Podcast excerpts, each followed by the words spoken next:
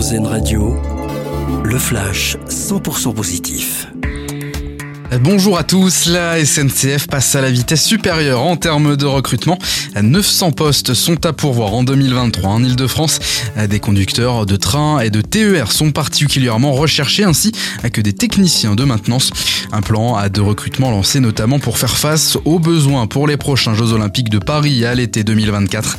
Les offres proposées sont disponibles sur le site internet emploi.sncf.com. Cinq nouvelles recrues intègrent l'équipe des Enfoirés. On le rappelle, le concert annuel sera diffusé ce vendredi soir sur TF1. Dans la troupe 2023, vous pourrez retrouver notamment le demi de mêlée capitaine du 15 de France de rugby Antoine Dupont, le pilote de Formule 1 Esteban Ocon, mais ce n'est pas tout.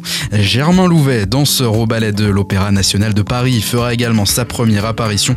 Enfin, deux autres femmes artistes seront présentes pour la première fois, à savoir Sofia Essaidi et Mentissa.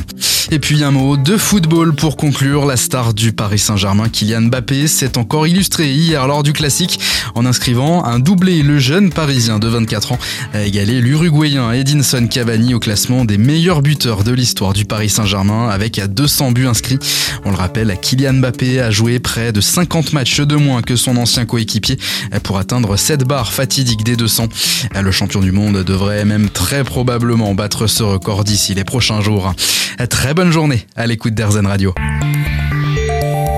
L'info 100% positive, une exclusivité Airzen Radio.